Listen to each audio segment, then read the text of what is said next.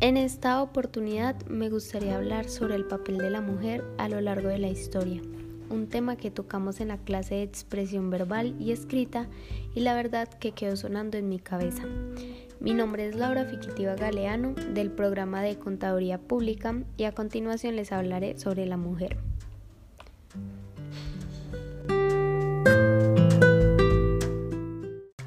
A lo largo de la historia, todos los seres humanos, tanto mujeres como hombres, han tenido que luchar por conseguir unos derechos fundamentales para tener una vida digna.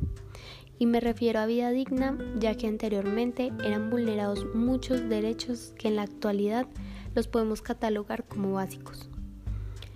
Un tema que influyó demasiado en esta lucha fue la esclavitud, la cual estuvo presente en nuestro continente cuando los españoles nos conquistaron.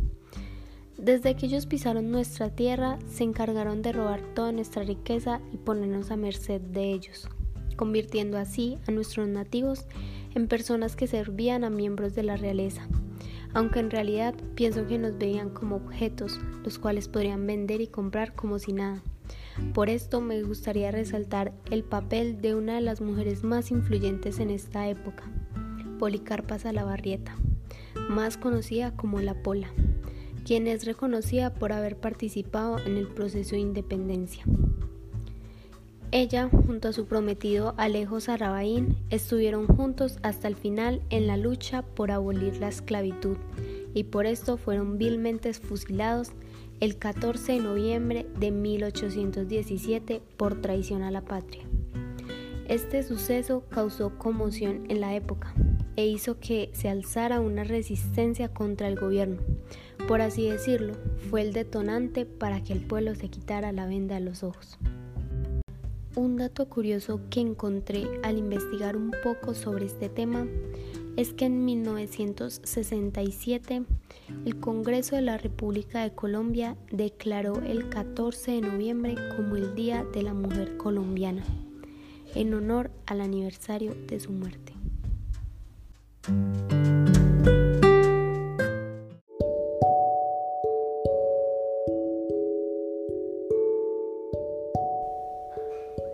Ya que conocimos un poco el rol de esta valiente mujer, me gustaría destacar algunas otras que han sido reconocidas mundialmente en diferentes campos. La primera es Malala Yousafzai, una joven pakistaní quien es la persona más joven en recibir un premio Nobel de la Paz. Ella fue herida de un tiro en la cabeza por defender el derecho a la educación de niñas y actualmente vive como refugiada en la Universidad de Oxford donde estudia filosofía, política y economía. La segunda es Mary Curie, considerada una genio en el mundo científico, pionera en el campo de la radioactividad y primera persona que recibió dos premios Nobel en física y química. Ella, al igual que la Pola, compartieron sus propias pasiones con sus esposos.